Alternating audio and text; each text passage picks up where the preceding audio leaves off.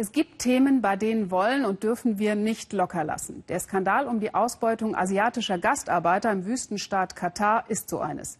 Die Welt hat aufgehorcht, als herauskam, dass in Katar Bauarbeiter wie Sklaven gehalten werden und dass in den vergangenen beiden Jahren offenbar mehr als 800 von ihnen zu Tode kamen.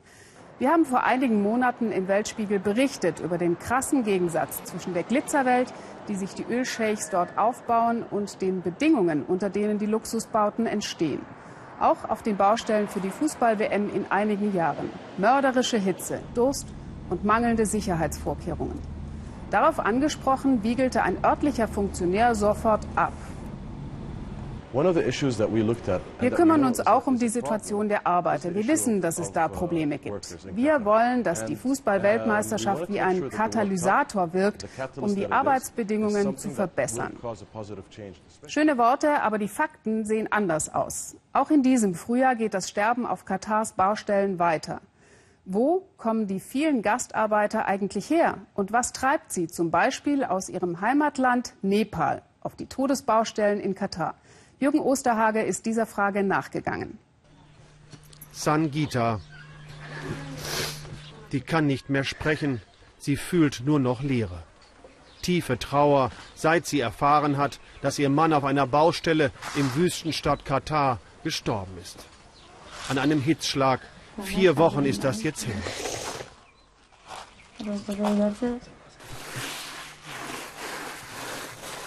Auch Podini, die Mutter, kann es immer noch nicht fassen, dass ihr ältester Sohn nie mehr zurückkehren wird.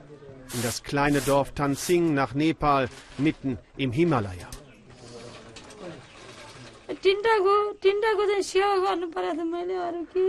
Wir sind arme Leute. Mein Sohn ist weggegangen, um Geld zu verdienen, um unser Leben zu verbessern. Aber jetzt müssen wir mit dieser großen Katastrophe zurechtkommen. Ganesh Nepali, der Vater, zeigt mir Bilder. Raju, sein ältester Sohn, arbeitete nur knapp zwei Monate als Bauarbeiter in Katar. Dann starb er mit 35. Kurz vor der Abreise hatte er geheiratet. Es war ein großer Fehler, meinen Sohn gehen zu lassen. Das wird mir jetzt klar. Aber was sollten wir machen? Es gibt keine Jobs hier. Es war pure Verzweiflung. Nepal gehört zu den ärmsten Ländern der Welt. In der Tat pure Verzweiflung, Kampf ums Überleben. Die Jugendarbeitslosigkeit liegt bei 80 Prozent, nicht nur auf dem Land auch 50 Kilometer weiter in der Hauptstadt Kathmandu.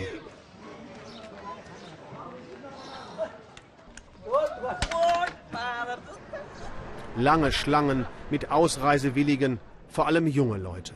Die meisten wollen nach Katar. Mehr als eine halbe Million Nepalesen sind schon dort.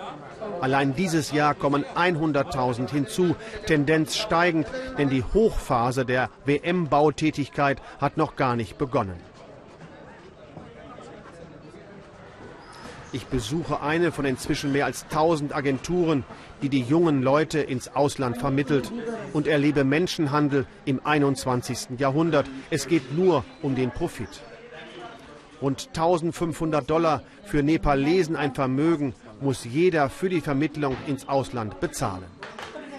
Das Geld müssen sich die jungen Leute meist von den Agenturen leihen mit bis zu 60 Prozent Zinsen. Auch Rajo Nepali, der vor kurzem in Katar starb, wurde von dieser Agentur vermittelt. Die Chefin nach seinem Tod befragt, kümmert das überhaupt nicht. Solche Dinge passieren. Wir sind gläubige Menschen. Das ist Schicksal.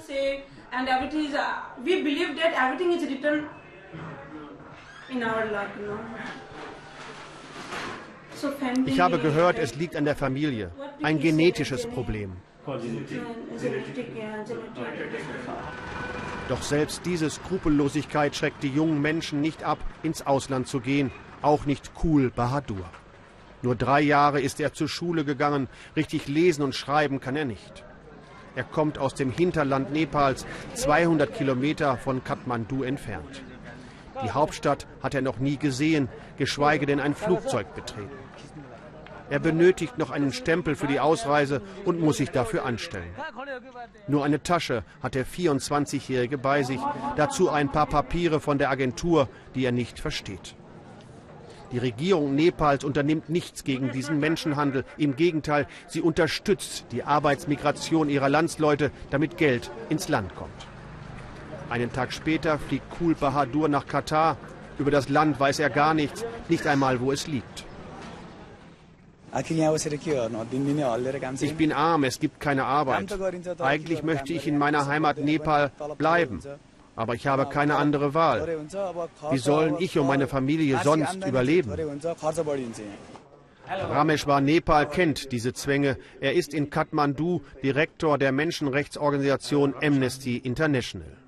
Er war vor kurzem in Katar und zeigt mir Bilder. Rameshwar erzählt mir von prekären Arbeits- und Lebensbedingungen, Schufterei 12 bis 14 Stunden am Tag, an sechs Tagen in der Woche. Und das für 200 Dollar im Monat. Uh, Sie bekommen ihr Gehalt nicht pünktlich oder gar nicht. Dazu gibt es keinen Kranken- und Arbeitsschutz. Er hat auch ein Video aus Katar mitgebracht. Mindestens zwei Jahre am Stück müssten die ausländischen Arbeiter im Land bleiben. Ihnen würden sogar die Pässe weggenommen. Sie könnten sich nicht frei bewegen. Er spricht von Zwangsarbeit und Leibeigenschaft.